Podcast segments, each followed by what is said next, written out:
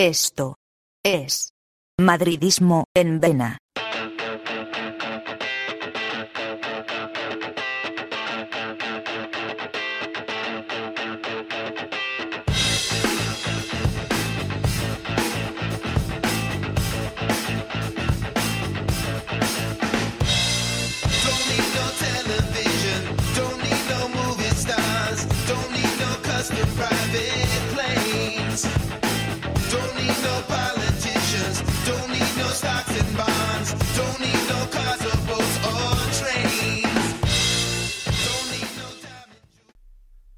¿Qué tal, madridistas? ¿Cómo estáis? ¿Qué tal, familia? Pues yo aquí grabando un nuevo y feliz capítulo de Madridismo en Vena. Feliz, pues, ¿por qué va a ser? Pues porque eh, hemos cerrado la semana de las goleadas con, con una goleada contra Valencia en este caso.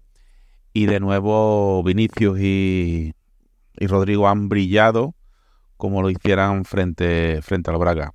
Parece ser que ahora sí ya están aquí, nunca lo dudamos, aquí por lo menos nunca dudamos de que, de que los números les saldrían al final, de, al final del año, al final de la temporada, las cuentas saldrían y Vinicius y Rodrigo nos iban a ayudar a conseguir pues parte, si no todos, los objetivos que, que nos marcamos cada año, porque nuestros objetivos son ganarlo absolutamente todo, lógicamente. Así que en este capítulo pues hablaremos de ese Real Madrid-Valencia, partido que afortunadamente ya en el minuto 3 empezó a, dejar de tener historia. O, eh, un partido de estos que cuando ya se abre la lata prontito, pues, pues lo ve más tranquilo. Lo ve más tranquilo porque los rivales en el Bernabéu salen jugar a eso. Suelen, suelen jugar a pues a encerrarse, a que pasen los minutos, a que el partido se te acabe haciendo bola y que finalmente pues los nervios y, las malas decisiones acaben por pues pues por eh, jugar un partido pues porque por ejemplo como el que se dio contra Rayo Vallecano, un partido con indecisiones y que no se acierta a la hora de, de meternos en, en la portería rival. Y en este caso pues en el minuto 3 Dani Carvajal se cargó esa incertidumbre, por así decirlo, y pudimos ver el partido mucho más tranquilo y mucho más relajado. Tan tranquilo casi como la asamblea, la asamblea que tuvo Florentino Pérez, eh, la asamblea de, socios compromisarios, la asamblea anual en la que prácticamente salió en hombros, yo creo, ¿no? Eh, salió en hombros porque eh, todo lo que dijo fue aplaudido por el madridismo, por los asamblearios y, y en definitiva parece que las cosas económicamente y deportivamente no se están haciendo mal y, lo que pedimos muchas veces, esa defensa pública del Real Madrid, pues la hizo, la hizo Florentino Pérez. Lo malo es que la hace una vez al año. Eh, bueno, hablaba yo con un amigo mío que quizás por eso, por eso de que habla muy poco, por eso de que habla una vez al año, pues quizá por eso sea por lo que cuando habla se le escucha más y, y no sé, da la sensación de que cuando habla sus palabras tienen más fuerza y más poder que cualquier otra palabra de cualquier energúmeno tipo eh, Javier Tebas o, cualquier otro elemento antimadridista que, que está en las cúpulas de, de, poder, de poder del fútbol mmm, español, me refiero, claro. Quizás ese sea el poder, ¿no? Cuando hablas poco, pues todo el mundo te escucha más y dejas claras ciertas cosas. Pero en cualquier caso, a mí me gustaría la verdad que Florentino Pérez hablase un poco más. No digo, repito, no digo que se ponga al nivel mío, nivel aficionado, pero sí me gustaría que en algún momento de la temporada saliera a dar la cara y a dar un golpe en la mesa.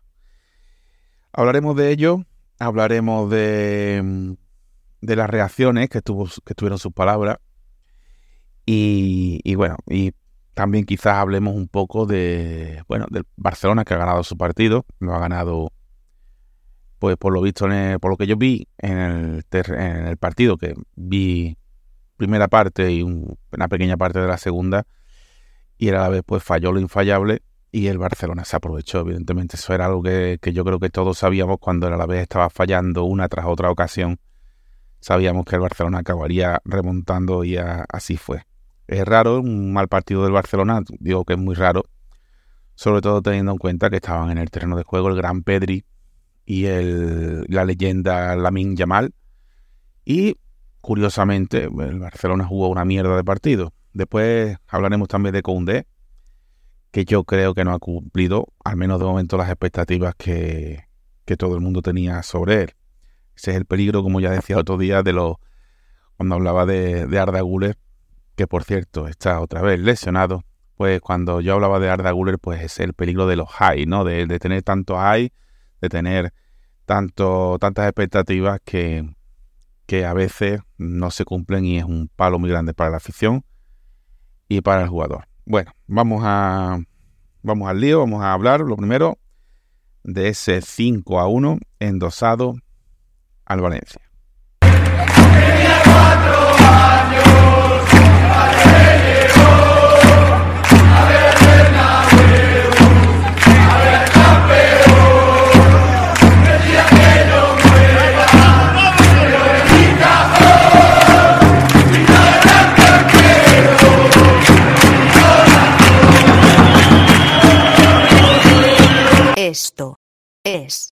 Madridismo en vena. Y si os parece, vamos al lío. Vamos a hablar de, ese partido contra Valencia, aunque ya digo, hay poco de que hablar cuando una goleada es tan imponente y un partido mm, incluso se queda corto cuando gana 5 a 1. Pues lo único que puedes hacer es gozarlo y disfrutarlo. Hay poca crítica que hacer y mucho, muchas alabanzas que repartir eh, a lo largo de, la plantilla, sobre todo de los, jugadores que, que disputaron el encuentro. Eh, rompió el partido mm, Carvajal. Carvajal está espectacular, ya lo hemos dicho. Eh, quizás sea el mejor en la línea defensiva, con permiso de Rudiger, durante lo que llevamos de temporada. No siempre ha sido Carvajal uno de los jugadores de los que mejor he hablado. Yo creo que sencillamente porque ha habido momentos en los que no se merecía eh, que habláramos bien de él. Eh, yo, ya digo, soy madridista, pero yo veo las cosas, ¿no? Y soy crítico, quiero, quiero siempre la mejor versión de mis jugadores y la mejor versión de mi, de mi equipo. Yo creo que huelga, huelga decirlo, ¿no? Eh, todos queremos lo mismo y Carvajal pues nos ha hecho dudar mucho. Necesitamos, de hecho seguimos necesitándolo, un lateral derecho. Y antes a lo mejor decíamos dos y ahora, bueno, uno que le ponga un poco las cosas difíciles a, Carvajal sería lo único que necesitáramos si, si Dani sigue en este, en este, en esta forma, ¿no? A ver, marcar un gol no es su trabajo y tampoco vamos a mm, juzgarlo por ello, pero no es eso el- la, cuestión, la cosa es que lleva una temporada realmente buena y hay que decirlo, que no solo vamos a decir lo, lo malo, pues, lo bueno y lo hemos estado diciendo durante toda la temporada. Dani está de dulce y rompió la lata, o abrió la lata, mejor dicho, y eso ya nos facilitó las cosas. A partir de ahí, pues tuvimos varias oportunidades y, y fallamos. Fallamos oportunidades muy fáciles y a partir de ahí tuvimos unos minutos, como unos 15-20 minutos en los que nos relajamos. Parece que, bueno, como ya habíamos marcado, como ya habíamos abierto la lata, como era lo más eh, difícil siempre en estos tipos de partidos, en cuando jugamos contra un equipo pequeño, un equipo humilde, un equipo, en este caso como el Valencia, es un equipo muy mediocre, pues ya habíamos abierto la lata y ya nos relajamos y eso nos pudo costar algún gol. Tuvieron ocasiones muy claras y Lunin estuvo espectacular, espectacular. Lo de Lunin es tremendo. Parece que hemos tenido que traer a Kepa para que él se despabile y, y pare cosas que, que están al alcance de pocos porteros. La verdad es que hizo dos o tres paradas espectaculares, evitando pues una reacción del Valencia. A partir de ahí, al final del, del descanso, pues, pues marcamos el segundo. Pues eso, al final del descanso, con esa delicatessen de Vinicius, que se tiró, que no sabía si darle con el pie, con la cabeza, y dijo, pues bueno, ya que estamos, entre medio que lo que hay, el pecho, pues le doy con el pecho. Y con el pecho marcó el gol, yo creo que lo que le faltaba ya al bueno de Vini, marcar con el puñetero pecho. Increíble. Y una vez más, pues tranquilidad, relajación, ver el partido con mucha calma eh, y disfrutarlo, que falta nos hace también eso de ver los partidos siempre ahí eh, con poca diferencia de goles. Hombre, es que disfrutar los partidos y lo disfrutamos contra Valencia. Ya el descanso, pues eso, nos fuimos con 2-0 y ya el resto del tiempo, pues era ver cuánto les metíamos. Yo era de aquello, parece ser que han sacado unas imágenes de Dani Carvajal incitando a sus compañeros a marcarle 8 goles. Me parece de puta madre. Esa es la sangre que yo quiero en el Madrid. Esa es, sencillamente vamos a ir a golear al rival. Un rival que cuando puede te machaca y lo hace bien, es su deber machacarte. Pero además cuando te machaca o simplemente te gana, se ríe de ti, comentarios crueles, mm, que no pasa nada, que es parte del fútbol, lo entiendo. Pero ¿por qué nosotros no podemos hacer lo mismo? Yo todavía recuerdo esa portada del periódico, el panfletillo este de Valencia, el Superdeporte, esa portada, de ja, ja, ja, ja, ja, cuando nos metieron cinco goles, con tres goles de penalti. Y, estaban muy felices y, se cachondeaban de nosotros. Bueno, pues da, da mucho gusto ver a un Valencia tan penoso, tan mediocre, ahí arrastrándose por, por los sótanos de la primera división. ¿Qué queréis que os diga? Ya sabéis que soy mala persona y a mí esas cosas me alegran, me alegran mucho.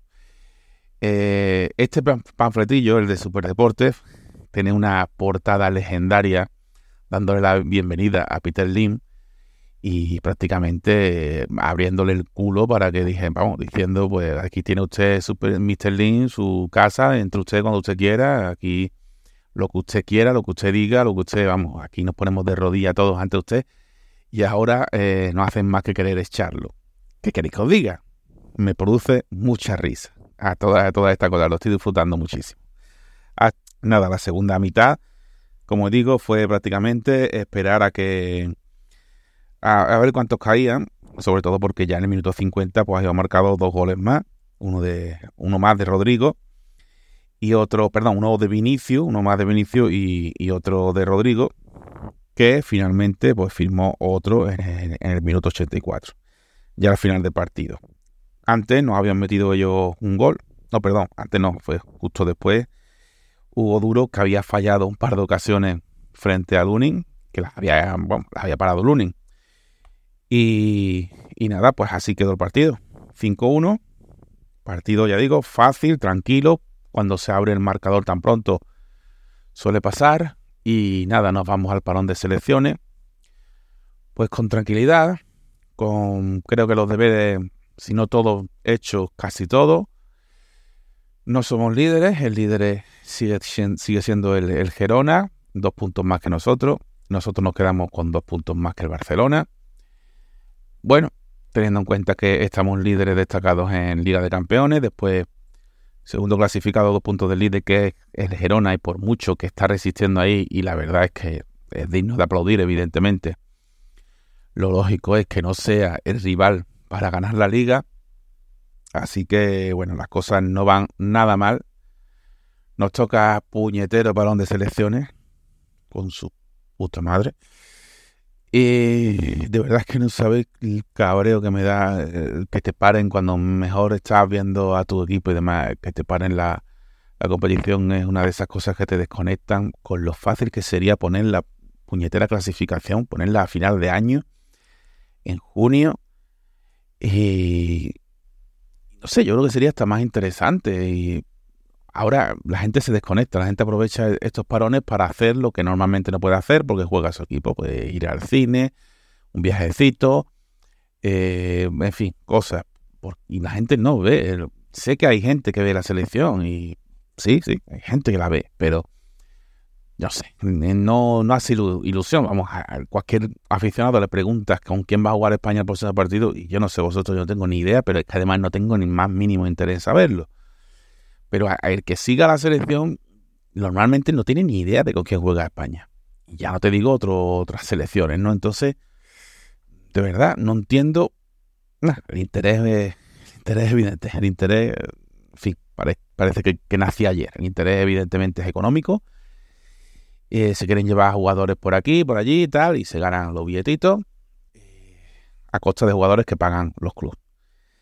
Pero bueno, ¿Qué queréis que os diga? Me toca los huevos, me cabrea y por eso lo expreso así.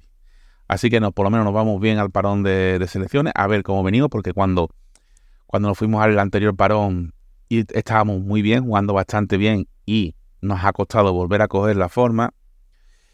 Y igual, ahora igual. Ahora seguramente pasará lo mismo. Nos costó trabajo, sobre todo recuerdo el primer partido contra el Sevilla después de volver del parón, que fue muy malo, fue malísimo. Y el resto de, partidos, bueno, Barcelona, por ejemplo, tampoco fue mucho mejor. Hemos estado de menos a más y ahora cuando ya estamos otra vez en un momento álgido, nos cortan las alas y nos dicen que tenemos que pararnos dos semanas porque eh, tienen, tienen que ir a jugar los jugadores al coño de su madre.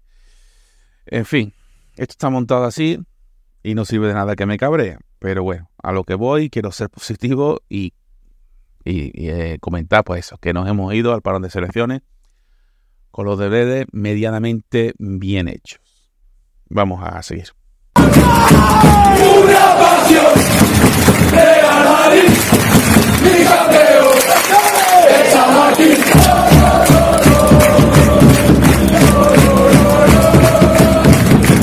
Esto es madridismo en vena. Hey Jude, don't make it bad. Take a sad song and make it better. Remember to let her into your heart. Then you can start to make it better. Hey Jude, don't be afraid. You were made to go out and get her. The minute you let her under your skin,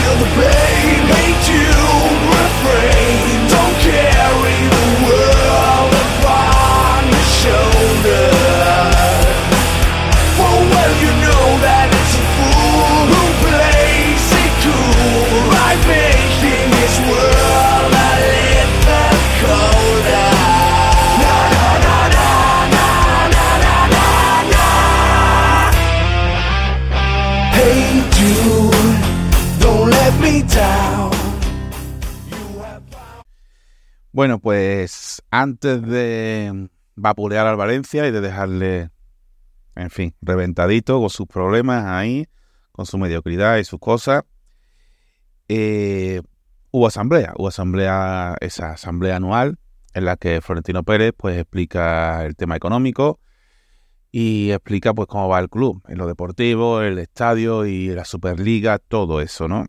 Evidentemente no os voy a poner audio de todo, asamblea y de todo, pero haciendo un resumen, bueno, que el estadio pues nada, pues va a costar más dinero, va a costar unos 350 millones más. Todo por, en fin, todas las modificaciones que se ha hecho y que no estaban presupuestadas anteriormente, que todo se ha encarecido con el tema de la guerra de Ucrania-Rusia y otros problemas que tenemos en el mundo. Y, y bueno, eh, la, ya digo, las modificaciones que son las más importantes, la del césped que se guarda eh, debajo del, suelo, mm, en un lateral, lo cual hace que seamos el único estadio que guarda el césped de ese modo y eso le da pues más utilidad al estadio que, va a, a influir en, en que ganemos más dinero por la utilización del estadio en días mm, que no son de partido. Eh, no me voy a meter en temas económicos más allá de, lo normal, pues eso, de que ha costado 350 millones más, de que se ha pedido un préstamo, de que es de suponer que la gestión de conciertos y demás eventos, pues le den al Real Madrid un, un dinero que, pues bueno, que no van a tener otros clubes, una entrada de dinero que nos va a venir muy bien. Me hace gracia cuando la gente habla de, bueno, esa asociación que se ha hecho con Legend, que es una empresa, eh, la empresa más importante del mundo a nivel de eventos y organización de eventos deportivos y, también eh, de espectáculos, ¿no? Y que a eso lo llamen algunos palancas, ¿no?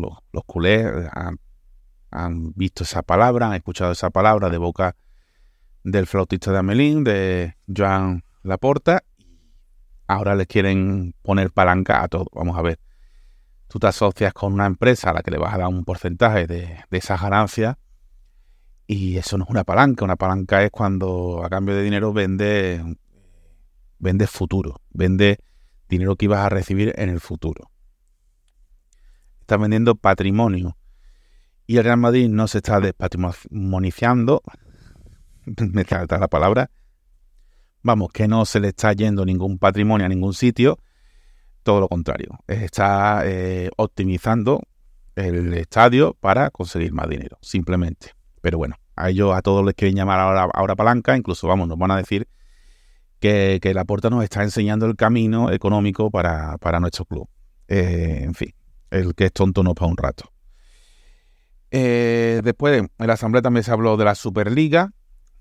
Quedaros con esta fecha importante, 21 de diciembre, un día antes de la Lotería de Navidad, que será cuando eh, el Tribunal Europeo pues dicte sentencia sobre si eh, se estaría incurriendo en delitos si se hace la Superliga o si la Superliga tiene vía libre legal para, para, para, para funcionar, para crearse. Eh, todas las personas que están pendientes de esto, que entienden del tema, que están al cabo de esta información, eh, dicen que están moderadamente optimistas, incluso los hay que están muy, muy, muy optimistas. Yo es un tema que me, que me inhibo del tema, no, no, no puedo decir. Yo tengo muchas dudas sobre la Superliga, sobre todo teniendo en cuenta que tus socios de la Superliga que todavía se mantienen contigo son un pagador de árbitros y un, un club, eh, la Juventus, que también paga a, árbitros y a, a presidente del CTA y demás, o sea, miembros del CTA de allí, de Italia, que además hace trapicheos económicos con el Barcelona, recordar aquel asunto de Arthur y, y Pjanic, y yo con esos dos compañeros de viaje, la verdad es que no sé yo si el viaje va a llegar a buen puerto. Pero bueno, eh, son de esas cosas que yo como aficionado no alcanzo a, ver y por eso, pues, a persona con más visión que yo, como es Florentino Pérez, pues sabrá mucho más. Eh, en cualquier caso, ya digo, todo el mundo anuncia que, pues eso, que ese día vamos a recibir buenas noticias y que la Superliga va a recibir vía libre. Vamos a ver si es así. Vamos a ver de qué más temas habló. Pues habló de, de la liga, lo que es la liga que maneja Tebas. Habló largo y tendido pues de CVC y del intento de robo de patrimonio de la liga. Un intento que si no llegamos a estar atentos, si no llega a estar atento Florentino Pérez, pues se hubiese perpetrado un intento de quitarnos eh, pues un, 11% de, de, los derechos de imagen del, Real Madrid.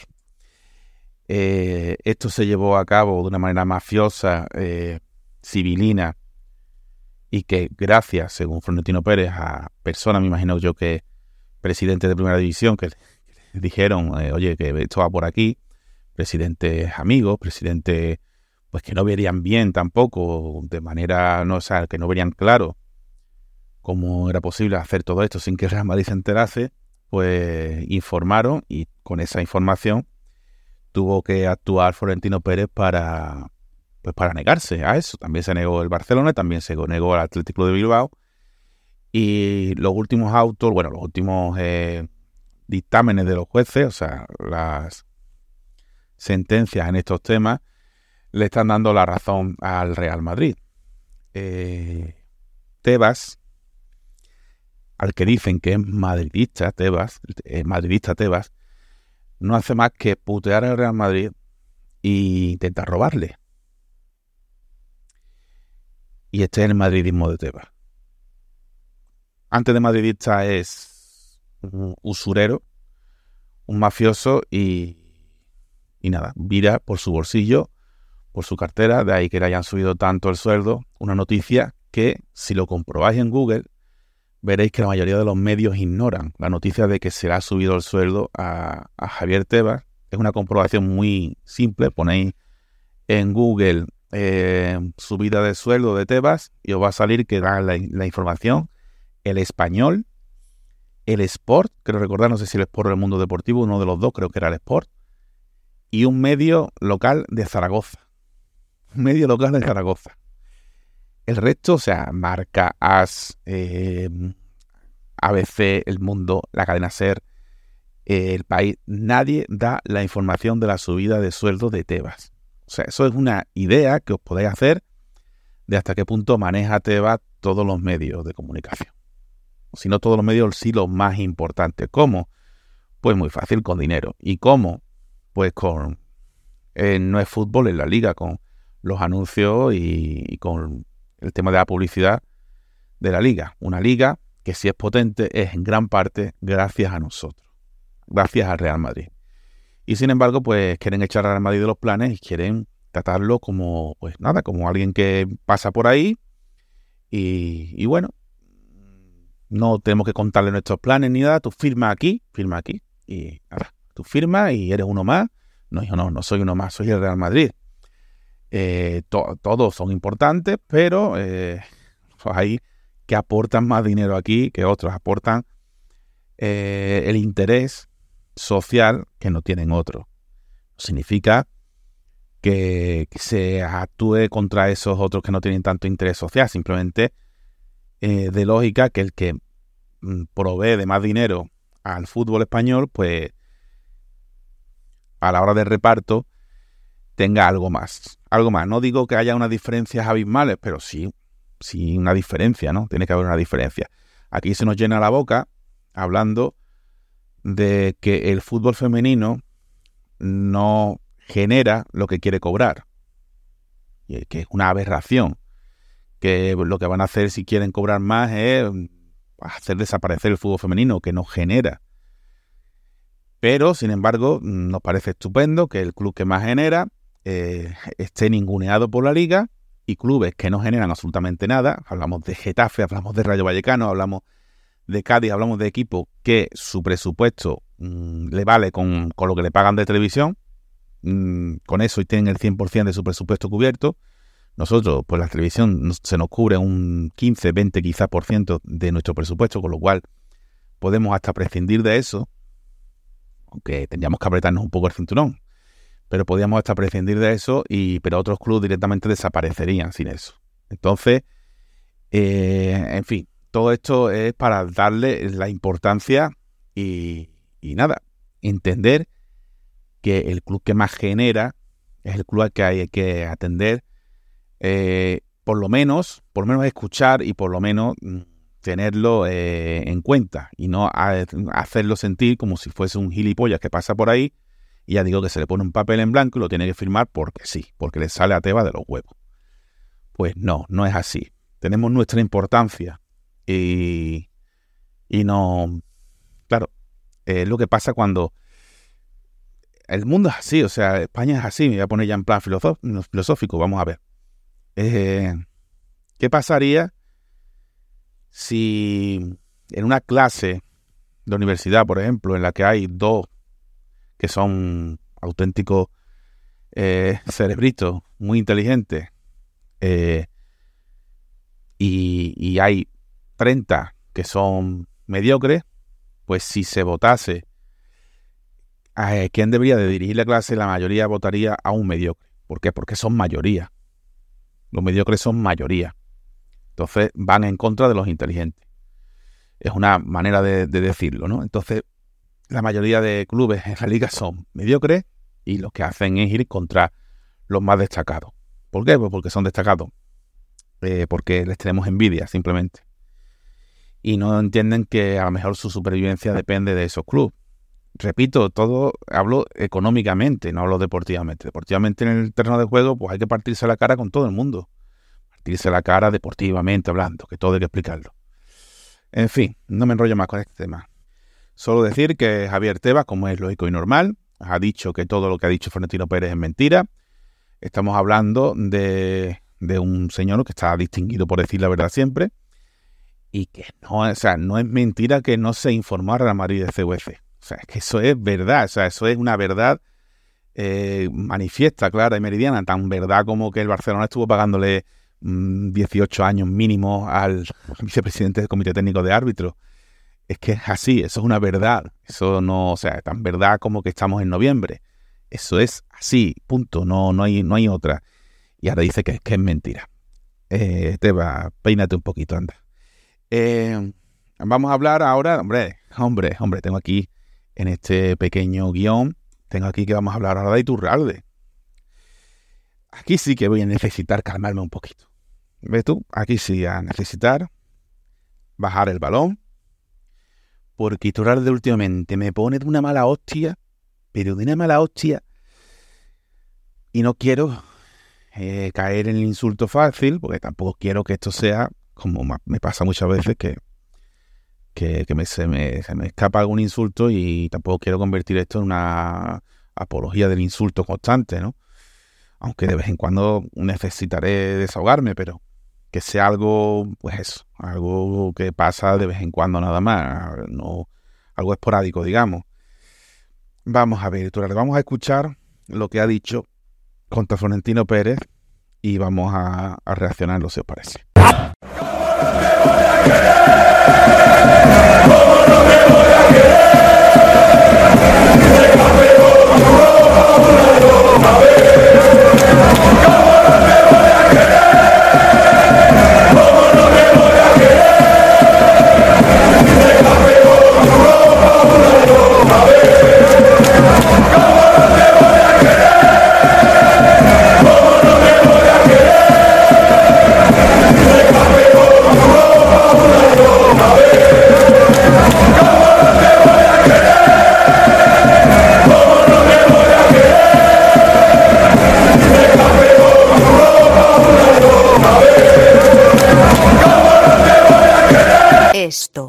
es madridismo en vena. Estas palabras son oro puro. Escúchame. Has escuchado a Florentino Pérez. sobre las líneas Venga. y sobre el bar, pues ¿Qué le dirías? le diría que la ignorancia de una persona no puede crear un mar de dudas sobre el sistema. La ignorancia de una persona cuando A ver, amigo Turralde, señor showman, que eres un showman. Eso no es un insulto, ¿no? Vale, showman. Eh, vamos a ver. Eh, lo que crea dudas, lo que siembra de dudas, es pagarle al vicepresidente del Comité Técnico de Árbitros. Eh, eso es lo que siembra de dudas, no lo que diga Florentino Pérez. Lo que siembra de dudas y lo que, lo que hace que la gente no crea en vosotros eh, que ese señor Negreira haya estado cobrando del Barcelona como única fuente de ingreso. Su única fuente de ingreso durante 20 años ha sido el Fútbol Club Barcelona. Estaba en nómina del Fútbol Club Barcelona, siendo vicepresidente del Comité Técnico de Árbitros. Y que de eso no se entere nadie de los que está alrededor.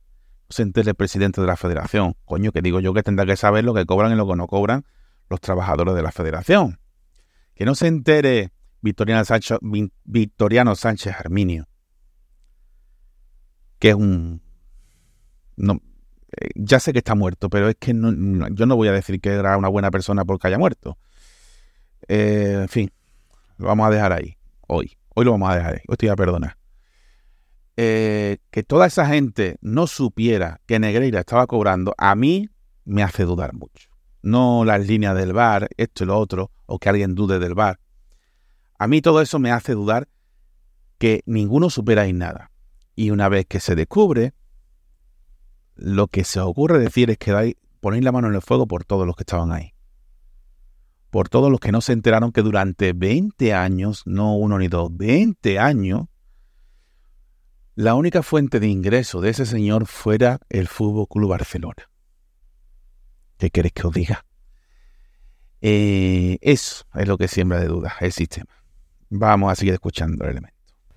la ignorancia de una persona cuando el CTA abre las puertas para explicar cómo se hace y lo abre todos los años y a cualquier club cuando vaya, cuando tú no quieres aprender sobre cómo está el sistema y creas un mar de dudas, lo que estás haciendo Vamos a ver, abre las puertas. Te voy a poner un ejemplo, que yo soy muy de ejemplos mundanos. Vamos a ver. Imagínate que yo tengo una pastelería. Y yo te abro las puertas de mi pastelería, de mi obrador, de mi cocina, para que tú veas lo limpio que está todo, cómo se trabaja. Todo está muy bien, muy bonito. ¿Por qué? Porque sé que vas a venir de visita, lo voy a poner todo muy limpio. Pero resulta que cuando te vas, te hago una tarta, la tarta, cuando la coges, Resulta que la tarta sabe a mierda. Cuando vi venir a protestar y a decirme que la tarta sabe a mierda, yo te digo, no, hombre, pero tú no has visto que yo te he abierto las puertas y has visto toda la limpieza que hay en la cocina. Joder, yo sí he visto la limpieza en la cocina, pero cuando me he ido yo no sé lo que estás haciendo. Yo no sé lo que estáis haciendo. Yo lo que sé es que, por ejemplo, tenéis un- una, especie de bar del bar, o sea, una habitación aparte, donde parece ser que se reciben instrucciones del presidente actual del CTA y del presidente o de el encargado del bar, que es ni más ni menos que Clos Gómez, uno de los que está en duda, digamos, y aparte un tío que es súper antimadridista. Entonces, lógicamente, tengo dudas. No, es que yo te abro las puertas. ¿Y para qué quiero que me abras la puerta? Cuando me abres la puerta me lo vas a enseñar todo y está todo estupendo. ¿Por qué no hablamos de Oscar Lago? Que es el productor que elige el frame con el que tú trazas el fuera de juego. ¿Por qué no hablamos de las imágenes que da Oscar Lago, que muchas veces ha demostrado que directamente las esconde las que le conviene a él y las que le conviene a su Barcelona? Vamos a seguir escuchando. eh, y tenía razón en el caso Negreira de que está creando una mala reputación al fútbol español, pues con sus declaraciones de que no sabe cómo ponen las líneas, dejando un mar de dudas de que ponen las líneas aleatoriamente para favorecer a un club y a otro no, lo que está creando él es la misma, la misma, eh, ¿cómo te diría yo?, trascendencia sobre el fútbol español de, de descrédito que el caso Negreira. Vamos a ver, vamos a dejar la cosita clara. El Madrid es la víctima de esto. ¿Vale? El Madrid es la víctima del caso Negreira. Una de ellas. Todos los demás clubes también son víctimas. En menor en men- o en pe- peor, eh, o sea, en menor o mayor grado, pero todas son víctimas. Entonces, no digas encima que soy yo el que estoy provocando las dudas. Las dudas las provoca Negreira, el caso Negreira. Y las dudas van a seguir hasta que gentuza como tú, que has estado con Negreira, estén ahí dentro. Eso es lo que cre- sigue creando dudas. Que no hay limpieza. Que no hay una limpieza general. A ti, por ejemplo, que no estás ahí, pero que estás en los medios, gracias a tus amiguitos. También gracias a porque da- das espectáculo, eres un showman. Eres un showman, pequeñito y como eres vasco y eres como, oh, yo soy vasco, yo hablo la verdad, yo soy muy valiente, yo soy, tú eres gilipollas. Perdona, pero ya me ha salido el insulto, me cago todo. Es que de verdad, mm, las maneras de este elemento de chul- chulería, pues mira, no, no las, no las aguanto, no las soporto. Le voy a dejar hablar porque Él está diciendo que ponen las líneas que no se sabe y está dejando o insinúa que depende de qué club las ponen de una manera y las ponen de otra. Esa ignorancia sobre cómo funciona el VAR y cómo funcionan las líneas crean un descrédito del fútbol español y eso tiene arreglo. Que llame a CTA, que vaya y se lo explican, sin ningún problema. Y si quiere lo va a entender. ¿El problema cuál es? Que no quiere entenderlo. ¿Y tú quieres entender? ¿Y tú, Ralde? ¿Tú quieres entender las cosas o no las quieres entender? Que pidáis perdón, primero, todos puestos en fila, todos los que estabais ahí con Negreira, que pidáis un puto perdón. Que sois los que estabais ahí y no visteis nada. Nada más que por eso deberíais de pedir perdón. Deberíais de agachar la cabeza y pedir perdón. Y claro que no nos queremos nada, coño. No, abre las puertas, el, bar, el CTA abre las puertas. ¿Qué coño importa que abra las puertas del bar? He puesto ante el ejemplo. Si después tú me abres las puertas y después haces lo que te sale de los huevos en los partidos. Ay, bueno. A ver, Iturralde. Hasta la próxima burrada que diga, te voy a dejar tranquilo, anda. Vete a dormir ya y, y vete a hacer tu, tu show. E um jogador de futebol tem que ir cansado para casa cada dia, ah, descansar e o outro dia estar preparado para para trabalhar outra vez. Isto é isto é o Real Madrid, isto é o significado del, del Real Madrid. Isto para mim é o senhorio do Real Madrid. O senhorio não é filosofia ah, não é filosofia barata. Ah, o senhorio é exatamente isto, é morir em campo como estes jogadores han hecho. Esto es madridismo en vena.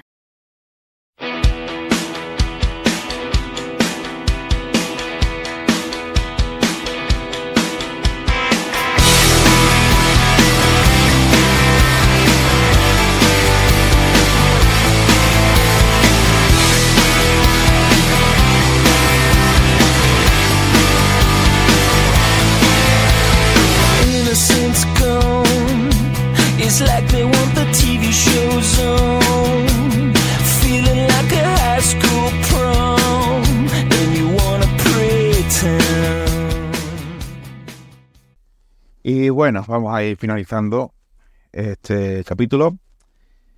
Y brevemente voy a hablar de los otros equipos de, que, bueno, que en la liga, pues los partidos, ciertos partidos que se han dado. Por ejemplo, ya hemos dicho antes, el Barcelona finalmente ha ganado 2 a 1 a la vez. Y el Atlético de, el Atlético de Madrid, conforme estoy grabando esto, está perdiendo 0 a 1.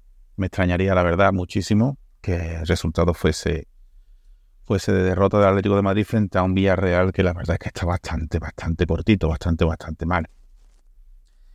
Y en el caso de Barcelona, pues de momento sigue igual. Un juego lamentable, pero contra un equipo que te perdona tanto como es el Alavés, pues al final acabas pagándolo. Era, era lógico.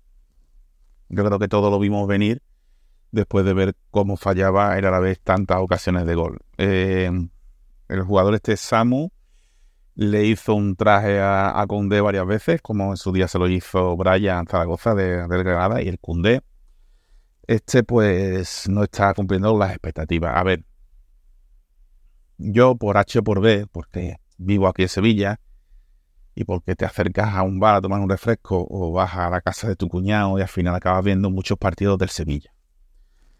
Y yo con este lo tengo bastante fichado. Hacía pareja de central con, con Diego Carlos y para mí el auténtico central, el buen central, era Diego Carlos. De hecho, no me hubiese importado que Diego Carlos pues fichase por el Real Madrid. Me parecía un central muy, muy bueno. Eh, Koundé, ¿qué pasa? Pues que Koundé era el más joven y por lo tanto era el que más proyección tenía. Tenía más pinta de jugador. Te entraba más por la vista. Pero el auténtico central bueno era el que le acompañaba, que le hacía a él mucho mejor. Entonces a mí Koundé siempre me ha creado bastantes dudas, ya digo, un jugador joven que tiene pinta de que podía dar guerra en el futuro, pero, pero me dejaba mis dudas, porque yo cuando lo veía jugar en el Sevilla sin Diego Carlos, le veía que se, pues, se le veía las costuras. Se está demostrando en el Barcelona que, que no era tan bueno como lo pintaba. No digo que sea malo, joven, todavía puede dar mucho de sí, pero eh, bueno, en eso tuve un poquito de ojo y, vi que no, que me presentaba dudas ese fichaje, la verdad. A veces mucha gente hablaba de, de ese fichaje por el Real Madrid. Para mí el auténtico fichaje hubiese sido Diego Carlos, que por cierto no, le sé, no sé cómo le va, creo que se fue a Aston Villa o no sé, no recuerdo y la verdad no sé, le perdí la pista. Y nada, pues Barcelona jugando de pena y eso que ha vuelto Pedri, el gran Pedri, el, bueno, el que el que todo lo puede, el maravilloso Pedri, el jugador generacional, y Lamin Yamal, Lamin Yamal que no ha hecho otra cosa que tirarse en el área para que le pitaran penalti. La verdad es que lo de Lamin Yamal, a ver, es lo que le enseñan en la, en la escuela que tienen, es lo que le enseñan en las categorías inferiores, a tirarse en el área. Están acostumbrados a que los árbitros amigos de Negreira lo pitaban todo. Ahora, pues hombre, todo, todo no te lo pitan. Y de hecho hoy los la dos intentos o tres intentos que ha hecho de que le pitaran penalti, eran intentos patéticos, pero que él los protestaba como si fuesen penaltis clarísimos. Bueno, se está perdiendo en eso, en las protestas y demás. De todas formas, evidentemente es muy joven todavía, pero a lo que voy es a lo que voy. A que no se puede nombrar a este tipo de jugadores como si fuesen la salvación de Barcelona, porque es que a Villa o al Barcelona si tienen que fijarse en estos jugadores que tienen 17, 18, 19. En fin, bueno, Pedri no, está, no tiene ya tan poca edad. Pero bueno, los Gaby y la Yamal sí. Así que el Barcelona tiene mala pinta. O sea que cuando yo hablo de que el Madrid gana, pero tiene mala pinta, tal, Barcelona lo que me tranquiliza eh, es que el Barcelona no tiene un peor, mejor pinta, de hecho tiene peor pinta. Eh, repito, cuando yo decía esto del Madrid que ganaba pero jugaba mal y tal, es cuando jugó, ganó contra el Barcelona, ganó contra el Braga allí en Portugal, es decir, en los últimos partidos el, el Real Madrid, exceptuando el de Rayo Vallecano, pues, pues está jugando muy bien. Y ya digo, hemos cogido de nuevo el hilo cuando otra vez nos tienen que parar por el maldito parón de selecciones. Bueno, durante este tiempo de parón de selecciones, pues seguiremos por aquí, seguiremos informando, seguiremos bueno, informando, informando, informamos poco, pero opinando de, pues, de lo que pasa en la actualidad del Real Madrid y de, y de lo que pasa alrededor del fútbol español y de todos los y manejes que se traen los mafiosillos de, de turno, Javier Estebas y compañía. Así que un placer siempre estar aquí con vosotros. Eh, como siempre os pido que le deis cariño al podcast, que le deis like, que le deis a suscribiros, que todo eso es absolutamente gratis, no cuesta nada y a mí me ayuda mucho. Muchas gracias por todo y a la Madrid siempre.